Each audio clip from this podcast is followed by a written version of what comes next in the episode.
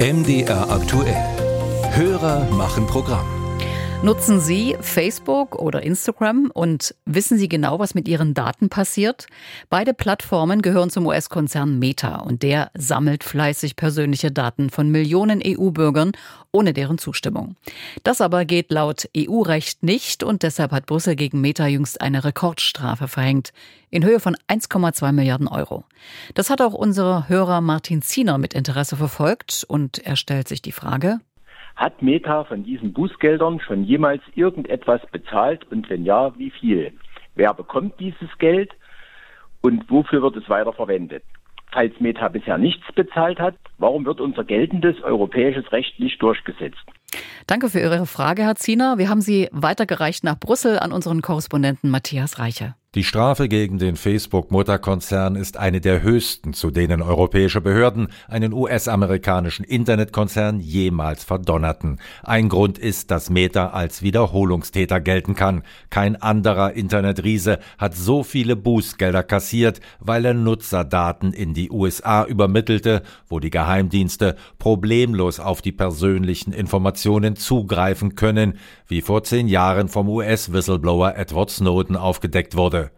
Die aktuelle Strafe bezieht sich allerdings nur auf Facebook, nicht auf andere Dienste aus dem Meta-Konzern wie Instagram oder WhatsApp, teilte die irische Data Protection Commission DPC mit, die für den Fall zuständig ist, wie der CDU-Europaparlamentarier Andreas Schwab erklärt. Zunächst einmal wird die nationale Aufsichtsbehörde tätig, in dessen Land Meta seinen Sitz hat. Und Dublin ist die Hauptstadt von Irland, deswegen geht es hier um ein Bußgeld der irischen Behörde. Und die Geldbuße fließt dann in die Staatskasse Irlands. Grund ist, dass jeweils die nationalen Behörden in den EU-Mitgliedstaaten für die Umsetzung der europäischen Datenschutzgrundverordnung zuständig sind, weiß der FDP-Europapolitiker Moritz Körner. Wenn wir zum Beispiel darüber sprechen, über äh, Datenschutzstrafen, diese werden von den nationalen Behörden verhängt und fließen dort in die Haushalte. Bei den Strafen gegen Google und Amazon äh, in der Vergangenheit ging es um Wettbewerbsstrafen, die die Kommission verhängt hat. Und äh, diese Zahlungen werden direkt an den EU-Haushalt geleistet und sind tatsächlich auch in der Vergangenheit schon in den EU-Haushalt geflossen und werden genutzt, um die anteiligen Mitgliedsbeiträge der EU-Staaten gemäß des Verteilungsschlüssels zu reduzieren.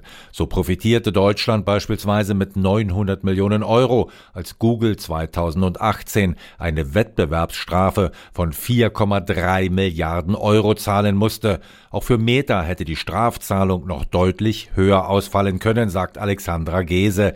Die Digitalexpertin der Grünen im EU-Parlament dämpft allerdings die Erwartungen auf eine schnelle Zahlung. Gegen das Strafgeld wegen der Weiterleitung von Nutzerdaten in die USA hat Meta Beschwerde eingelegt. Es kann also jetzt einige Jahre dauern, bis diese Rechtsstreitigkeit endgültig geklärt ist. Meta ist in der Liste der zehn höchsten Bußgelder mit insgesamt 2,5 Milliarden Euro inzwischen sechsmal vertreten. Bezahlt wurde noch nie, weil der Konzern in allen Fällen in Berufung ging und die Verfahren mit juristischen Mitteln erfolgreich in die Länge zieht.